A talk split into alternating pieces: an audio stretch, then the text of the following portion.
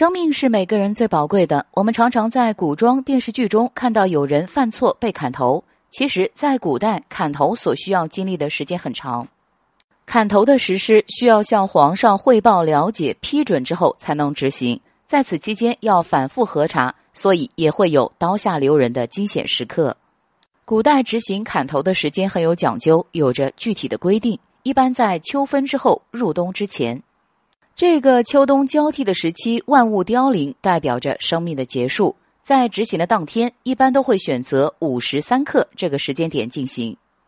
不论这个人有多该死，执行官有多么想让他死去，都必须乖乖的等到那个点。这是为什么呢？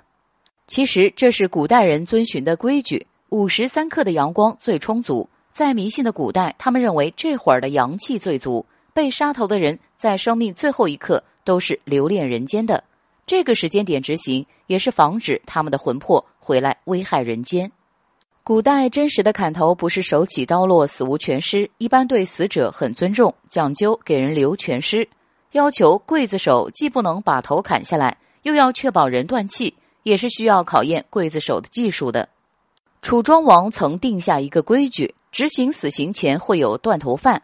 犯人在行刑前都能吃顿好饭，只是饭里总有一块生肉，这是为什么呢？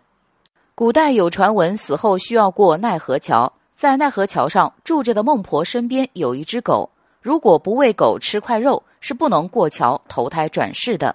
所以这些犯人虽然犯了罪，但还是希望他们能够轮回的。这块生肉也就成为断头饭里必备的食物了。今天看来，这些完全都是封建迷信。但对当时的人来说，这也算是一种祝福吧。